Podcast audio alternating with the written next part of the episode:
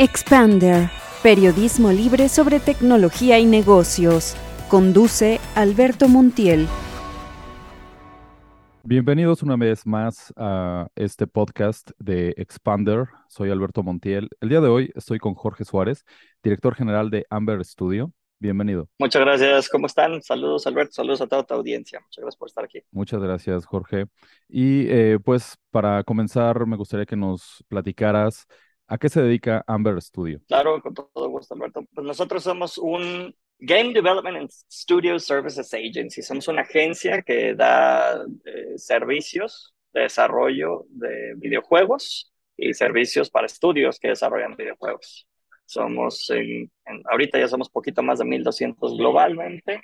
Hay estudios en Kiev, dos estudios en Rumania, uno en Polonia, el estudio de Taiwán, el estudio de Filipinas en Manila, Montreal, San Francisco, Los Ángeles y el nuestro, el segundo más grande, aquí en Guadalajara. Muy bien, y pues estas actividades antes eh, pues eran privativas de, de, otros países, ¿no? O sea, eh, países como México y ciudades, ¿no? Como, o estados, ¿no? Como Jalisco, eh, pues no necesariamente se veía cercano el poderse dedicar a, este tipo de servicios y bueno, que ustedes sean uno de estos estudios tan grandes y eh, al parecer es el más grande actualmente, eh, pues, ¿qué representa? Eh? ¿Cuáles son, pues, las reflexiones de ahora estar en este mercado internacional a estos niveles. Sí, es, es,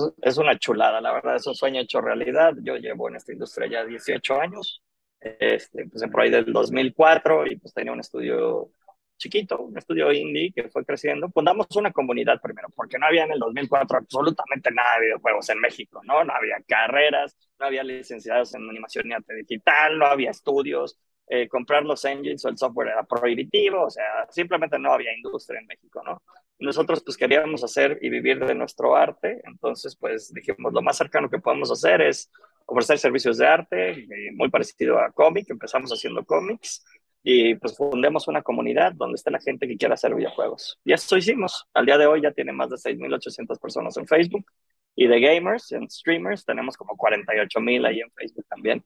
Y así fue como empezamos, no arrancamos con los, este, arrancamos básicamente los cofundadores de Caro Oculta fueron Héctor Padilla, Everardo Orozco, los primeros integrantes René Córdoba, ahorita gente que ya son grandes directores de arte, etcétera, etcétera, y que bendito sea ahorita están trabajando en Amber. Fuimos transicionando naturalmente hacia la industria del videojuego y cuando llegamos a ser 30, Amber ofrece pues adquirir cara oculta y con eso nace Amber México y el estudio de, hay varios estudios adentro de Amber, cara oculta es uno de los estudios de Amber que está aquí en Amber México, en Guadalajara. Y pues es que nos ha cambiado la vida, ¿no? Porque desde ese entonces llevamos ya dos años y medio, bueno, ahorita nos detuvimos tantito, pero llevamos, sí, dos años, dos años y medio contratando de dos a cuatro personas diarias, ahorita somos 272 en el estudio, de 30 a 272 en dos años, pues ya te imaginarás, he tenido que crecer sí o sí, por favor, ¿no? Este, y bueno, bendito sea Dios, eh, Mihai Pojonchu, uno de los fundadores de Amber, Jaime Ginén, nuestro CEO, han sido súper lindos y me han estado coachando para poder hacer esto.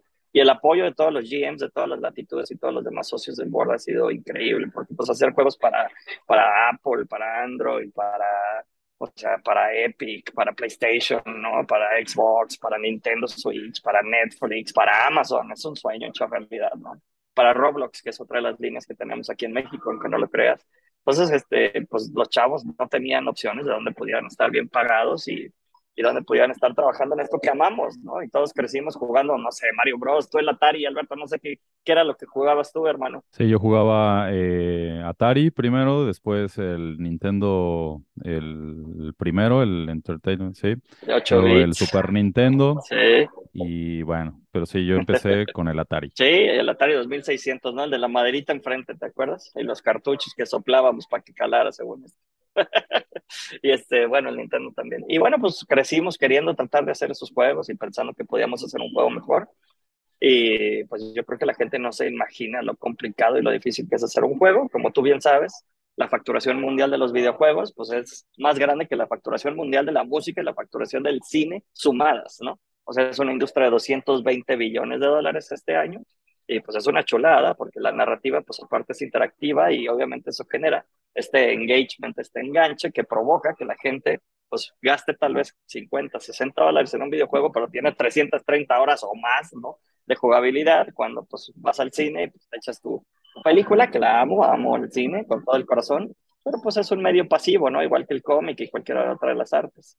Y lo que también yo digo es que pues este es un arte inclusivo, bendito sea Dios, inclusivo, inclusivo, ¿no? Fregaderas, o sea, aquí pueden, o sea, tenemos bailarines, tenemos psicólogos, tenemos ¿Qué quieres? Fotografía, cabe. Animación, cabe. ¿No? Texturas, caben. Escultores, caben. Teatro, cabe. O sea, esto es algo donde cabe todo y aparte por la interactividad está en constante evolución y su escalabilidad pues es pues, meramente infinita, ¿no? Si los 8 billones de habitantes del planeta Tierra tuvieran un celular, podrían estar jugando algo cada vez que van al baño, se mueven en un camión, te lo aseguro. Claro que sí, pues esta industria eh, se ha transformado y sí, ciertamente desde esos videojuegos eh, tan sencillos, ¿no? Algunos de ellos, ¿no? El, Pac-Man, eh, etcétera, ¿no? La revolución del Mario Bros. Y, y, demás. Bueno, hoy día ya tenemos cualquier cantidad de experiencias que requieren, pues, mayores habilidades. ¿Y cuáles considerarías que son hoy día las principales eh, habilidades que debe tener un estudio para pues estar al nivel de las exigencias internacionales? Bueno, primero que nada tengo que, tengo que decir que obviamente tomen esto con, con, un grano de sal, ¿no? Como dicen en Estados Unidos. Este, por favor, esta es mi opinión, no soy visto de ser el que tiene la verdad, ¿no? Porque obviamente hay mucha gente mucho más talentosa que yo en todos los ámbitos, pero desde mi óptica y mi punto de vista, pues yo creo que una de las primeras cosas que tenemos que hacer es, eh, son, dos, son dos patitas, ¿no? Clave. Una, la de ventas. El publishing y la venta es vital. Tú puedes tener un producto medianamente bueno o inclusive malo, ¿no? O sea, y ese malo es, pues depende para quién, ¿no? Nosotros empezamos vendiendo jueguitos muy humildes, muy sencillos, hiper duper casuales y revistiéndolos y los vendíamos para carriers, ¿no? Para Telcel y el Movistar. Y así empezamos a ganar 15 mil dolaritos al mes y eso fue lo que hizo que creciera el estudio. Y mucha gente pensaba que hacíamos juegos muy chafas, pero pues teníamos un mercado, ¿no? Hay, hay, jabones de diferentes calidades y el jabón lirio y el sote tienen su calidad y venden un chorro, ¿no? Y tal vez el jabón megafino pues tiene su calidad y venden un chorro. Al día de hoy hay muchos juegos hechos por estudios increíblemente buenos que admiro y adoro que ya no existen, ¿no? Esos estudios se murieron y el nuestro, el nuestro siguió. Yo creo que fue gracias a que persistimos y a que aprendimos a vender y a, darnos, a contar nuestra historia y a transmitir entusiasmo. Eso es, muy importante. Eso y la visita a los mercados internacionales, empezar a expandir nuestro networking y que sepan que en México sí se puede desarrollar videojuegos y que hay gente de calidad para todas las disciplinas, para game design, para arte, para programación, ciertamente, y el resto de las cosas de soporte, ¿no? La mercadotecnia, lo administrativo, financiero, todo cabe, ¿no? Es un gran, gran, gran negocio este, ¿no? Pero hay que darnos a conocer. Entonces, esa es una, la de transmitir entusiasmo o vender o saber publicar, ¿no? Este, la otra es, pues no te cases nada más con tu producto. Yo creo que hay, hay que hay que tener un modelo de negocio sano, o bueno, al menos ese fue el camino por donde nosotros nos fuimos, en el que pues vendes servicios, vender horas nacha, ¿no? Siempre se va a poder, ¿no? Vender tus servicios, pero tal vez tu producto, inviertes muchísimo en producto y luego no, pues no vende o no encontraste el product market fit o no, no llegaste a los suficientes compradores y ya valiste madre, ¿no? Literalmente, ¿no? Si no generas ese flujo y entonces tienes que dejar a tu gente ir. Esta industria crece mucho a partir de mantenerse unidos, porque hacer un videojuego conlleva, pues es, es un zoológico humano, ¿no? O sea, se tienen que hablar los tigres con los delfines y con los, ¿no? O sea, los ingenieros con los artistas y, y son idiomas diferentes, ¿no? Por eso tenemos producers y development managers para que traduzcan y ayuden y coordinen, porque pues es complejísimo. Esto es, y, como tú sabes, pues es igual o más, hay juegos igual o más caros que hacer películas, o sea, hay cientos o miles de personas participando en hacer un videojuego de los de, los de gran nivel, ¿no? O muy poquitas personas, ¿no? Equipos de dos, tres personas, hasta una persona sola puede sacar un videojuego, ¿no? Comprando código, revistiéndolo, modificándolo, etcétera, etcétera. Entonces, eso pues da muchísima flexibilidad a la visión creativa. Y la otra patita es esa, la de producción. Obviamente, eh, pues, producir, que es, lo que es lo que conlleva los costos principales, ¿no? Nuestro costo, pues, el 72% de nuestra inversión se hace en la gente. Ya, te dije todo con eso, ¿no? O sea, todo lo demás es para que la gente sea feliz, que tenga una gran cultura, que quiera venir a chambear, ¿no? Porque aparte somos uno de los estudios de Amber donde más gente viene. Ahorita aquí atrás de mí tengo entre 70 y 80 personas diario y aparte trabajamos híbrido porque no cabemos todos, ¿no? Entonces, este, y estamos también contratando más gente por toda Latinoamérica y por todas las latitudes donde hay un estudio de Amber. Entonces, pues sí, este modelo híbrido y la pandemia nos abrió a poder encontrar más talento, pero a la vez perdió, a mi gusto, el elemento de pertenencia y de tener estos espacios creativos donde se resolvían las cosas más rápido y eso de estar hablando por turnos en Zoom, pues no siempre es lo más creativo y lo que más genera cultura chida, ¿no? Este, no me dejarás mentir, este, estoy seguro que hay muchas personas que también se han vuelto pues, un poco comodinas o más mercenarias y les vale madre y se van por mil pesos más tal vez a otro lado y pues al cabo que la cultura no me importa, ¿no? Y, y eso es una de las cosas que Amber sí, sí tiene, que tiene estos principios de operación. Uno de ellos es humanism, no, otro teamwork, Kaizen, siempre estamos mejorando, o sea, le damos muchísima importancia a lo humano y eso conlleva para nosotros invertirle fuertemente a eventos donde la gente se pueda sentir partícipe y que sepa que sus familias nos importan. O sea, nos preocupamos muchísimo por la gente, mientras en la industria está todo este mote del crunch y de que tienen que trabajar horas bestiales y pues, pues porque sí, es muy difícil, ¿no? Y usualmente también calculamos mal la dificultad de las cosas que tenemos que hacer, ¿no? Entonces, pues queremos minimizar eso al máximo y hacer que sientan que este es su verdadero plan y donde pues pasas más tiempo aquí que en tu O sea, duermes ocho horas, pasas ocho, nueve, diez horas aquí porque te gusta, ¿no? Y con tu familia. Entonces también digo, pues esta es como la familia que tú escoges, es con quien trabajas, con quien haces lo que amas. Oye, pues más te vale que te caigan bien y que te lleves a todo dar, ¿no? Porque aparte ya no es un clan chiquito acá de 35, 50 personas, ¿no? Somos, somos un pueblito, ¿no? O sea, muy chirris, pues, pero como pueblito Amber, pues sí, ya somos más de 1200, como pueblito México, pues sí, somos 274, pero ya me toca que, pues, de repente conozco chavos que no sé su nombre y me encantaría, pero me cuesta mucho trabajo. Entonces, esas son las dos cosas. Súper simplificado, ¿verdad? Lo súper simplifiqué, perdón. Pero bueno. Claro, claro, y además el humanismo es muy importante hoy día en todas las empresas y sobre todo, digo, en el ámbito de los videojuegos, porque sería paradójico que eh, pues en este negocio del entretenimiento, de la diversión, pues no se la estuvieran pasando bien, ¿no? Exacto. ¿Te imaginas? Qué horror, ¿no? O sea, no. Siempre que yo llego a un lugar donde no hay música, no hay alguien jugando, no hay arte o algo así, puedes tener por seguro que nadie está creando nada, ¿no? Están siguiendo un procedimiento, o sea, están aburridos, puta, ya, esto mejor, esta junta lo hubiera preferido tener en mi casa, ¿no? Cuando ya están pensando eso y no ven o valoran esto, pues obviamente va a haber menos gente que quiera ir a los espacios físicos. Claro. Oye, y hoy día, pues ya eh, mucha de la interacción eh, de los videojuegos es en línea, ¿no? Los, los juegos han cambiado de ser un... Eh, pues una actividad aislada como lo era al principio, ¿no? O sea, una persona, si acaso dos o cuatro amigos este, conectados a la televisión, ¿no? Ahí metidos en un cuarto, ahora a comunidades eh, internacionales, eh, de competencias internacionales, de colaboraciones internacionales, eh, pueden conversar mientras juegan, se pueden conocer mientras juegan, vamos, o sea, todos estos nuevos estándares, eh, ¿cómo impactan a la hora de desarrollar un videojuego? Porque seguramente ya son factores que hay que tener en cuenta. Sí, Totalmente, Alberto. Aquí conlleva una, una plática súper polémica que tengo con mis amigos y esto te lo, voy a responder y le voy a meter ese granito de polémica para que se sienta algo interesante y que dejen sus comentarios ahí en tu podcast, ¿no? Y, y me dices, ahí me invitas cuando ya tengas varios, ¿no?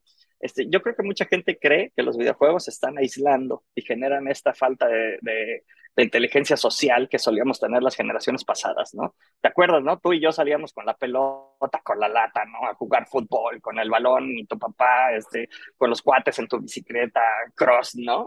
Y estabas ahí en la cuadra y te rompías los pantalones y llegabas sangrado, ¿no? Y eso era así como, ah, qué cool, mi hijo, ¿no? Está jugando con sus amiguitos en la cuadra, ¿no? y bueno, pues eso teníamos, digo, también teníamos menos violencia y menos cosas, ¿no? que están pasando ahorita.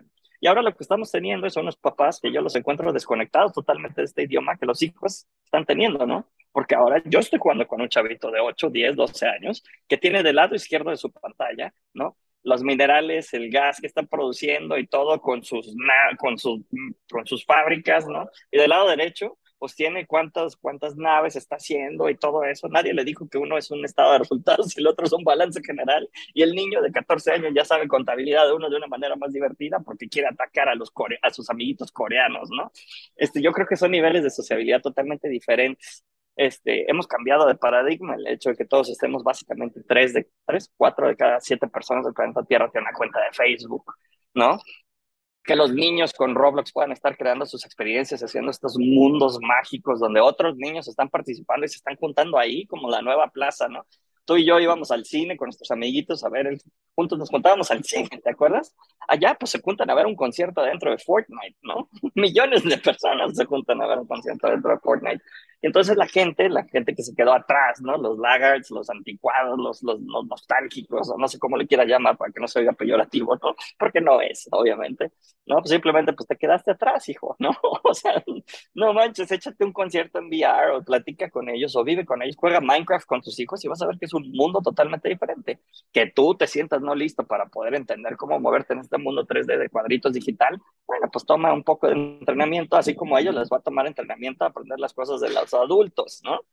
Pero si encuentras ese espacio, puedes conectar con tu hijo, puedes conectar con tus amigos. Insisto, a mí creo que ha, roto muchas brechas de edad. Ahora yo creo que los que estamos más viejos tenemos que respetar más a los jóvenes precisamente porque aprenden más rápido y tienen otro chip que nosotros no tuvimos por el acceso a la información. Entonces, cuando antes teníamos este súper, ya sabes, te daban el chanclazo, ¿no? Ay, no, respeta a tus mayores, Jorgito, ¿no? Y ahorita sí es, ay, pues respeta al morrito, porque eso que él está creando no lo puedo crear yo, lo necesito para hacer mi trabajo.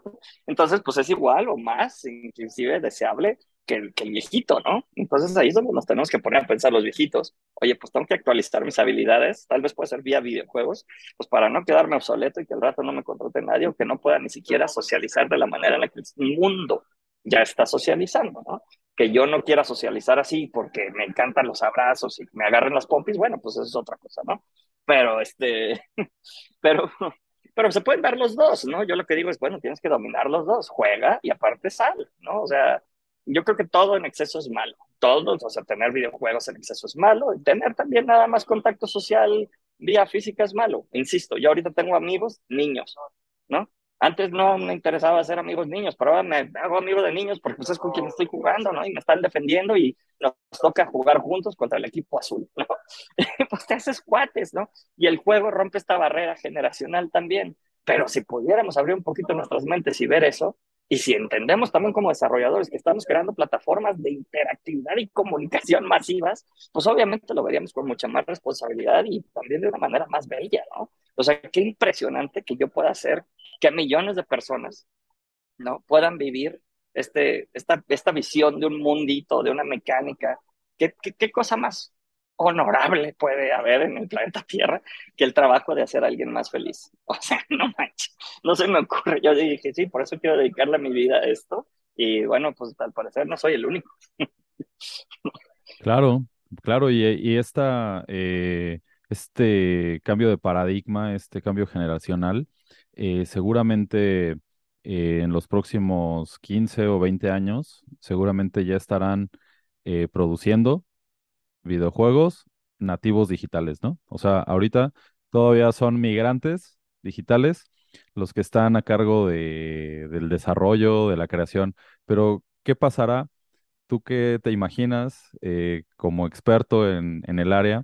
¿Qué va a pasar cuando sean los nativos digitales los que se encarguen de hacer las experiencias eh, de los videojuegos? Qué buena pregunta. Me encantan las predicciones. Jorge Asimov, me estás poniendo un reto muy grande con mi bola de cristal. Pero mira, yo lo que digo, ahorita con todo el, levantamiento de la inteligencia artificial para hacer arte, para hacer copyright, para hacer historias, ¿no? Este, nuestros pipelines de desarrollo creativo van a tener que cambiar. O sea, ahorita puedo yo meterme y con prompts, con palabras, decir, no, pues quiero, hazme un Alberto Montiel al estilo Guillermo del Toro, monstruo, oscuro, en una calle de Guanajuato que tenga árboles, ¿no? y la inteligencia artificial me avienta este dibujo o estas, estas propuestas que yo puedo ir refinando, ¿no? De ti, ¿no? Eh, si le pongo una referencia en este caso, ¿no? Eh, eh, y, y, bueno, pues ahora a un artista si le pides eso, pues se tarda muchos días, ¿no? simplemente días, ¿no? Aunque haga este, speed painting o el sketching, ¿no? la calidad que están dando pues, este tipo de tecnologías y tools, pues no existía antes. Entonces yo sí creo que estos nativos digitales van a tener que convivir al 100% con estas, estas inteligencias artificiales y herramientas. Vamos a tener que interconectarnos. Ahorita pues tenemos esta interfase, ¿no? La del celular. Pero pues como decía, ¿quién era? Creo que Elon Musk, pues es que cyborgs ya somos, ¿no? Estamos todos conectados todo el día a nuestro celular, a la red, chateando y haciendo. Nada más que pues nuestra, nuestra interfaz es chafa, pues, ¿no? Tienes que teclear, ojitos, hablado, ¿no? Con Alexa y con nuestros celulares. O sea, todavía no estamos a la velocidad en la que pensamos, pues no lo transmitimos ni lo interactuamos. Y bueno, pues con lo de Neuralink y todo eso yo creo que va a cambiar, evidentemente, si está muy lejos a mi gusto, pero pues estos nativos digitales ya van a, pues, imagínate que ya nazca un niño y que diga, pienso y ya está pasando con mis dispositivos, ¿no? Yo sí creo que vamos a llegar a eso y cada vez que nace un nuevo sensor, nacen más juegos, ¿no? Entonces, todas las casas inteligentes, yo que soy fan de hacer mi casita inteligente, te puedo decir, es divertidísimo. o sea, que llegues, entres al baño y te, te un chiste y te, te toque una canción de inspiración, o sea, qué onda, ¿no? Eso no lo podíamos hacer en las casas de antes y ahorita ya podemos y podemos jugar con todas estas cosas, todas estas interfaces, todas estas ideas locas y, y bueno, pues ya podemos conectarnos de alguna otra forma aún sin ser coder, sin ser ingeniero, yo soy ingeniero industrial y de sistemas, soy un turbolae, ¿no? un turbo administrador, no soy el ingeniero así puro y duro que codea, ¿no? Pero pues puedo codear poquito gracias a templates y pseudocódigo, ¿no? Y, o sea, ayudas que nos han hecho, bendito sea Dios, los ingenieros super perrones, ¿no? Que programan para que nosotros podamos interactuar con las máquinas y el software. Entonces, eh, pues sí, yo creo que estos nativos digitales van a ser la onda, van a poder agarrar este Unreal, ¿no? De Epic, y van a poder hacer estos cortos super fregones con un personaje que acaban de, de crear de MetaHumans perfectos con estas tesituras y estas texturas de piel y quiero tantos lunares en tal lugar y que se vea así de sexy o así de varonil o no sé cómo van a querer que sea su personaje y con él desarrollar historias mucho más rápido de lo que nosotros ahora podemos. Y eso, eso va a ser una cosa fenomenal. Excelente, pues es una visión eh, pues que se antoja, se antoja vivirla, se antoja verla y por el momento, bueno, pues tenemos eh, estos desarrollos eh, de Amber Studio de las corporaciones que ya conocemos y bueno, las experiencias que han ido evolucionando rápidamente y que pues el día de hoy han transformado al mundo de los videojuegos en un prácticamente una red social, en una comunidad internacional que interactúa. Bueno, pues vamos este, ya eh, cerrando esta entrevista. Eh, ¿Algo que desees eh, agregar? Muchas gracias, gracias a toda tu audiencia. Pues les pediría, si me dejas dejar mis datos, pues si alguien tiene dudas, porque estoy seguro que más de un papá va a decir, este está loco, ¿no? Y quiero debatir con él y me encantaría, ¿no?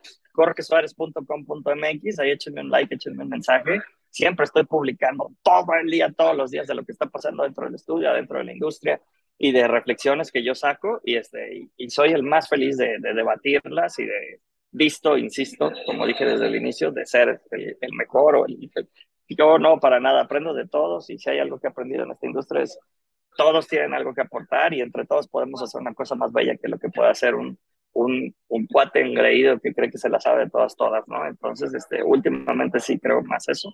jorgesuárez.com.mx, Jorge FCB en Twitter o en todas las redes, y ahí los, ahí los veo, y ahí si se puede, en cuanto me pases este podcast, yo también lo estoy distribuyendo por todos lados, querido Alberto. Excelente, pues muchas gracias. Eh, te agradezco tu participación.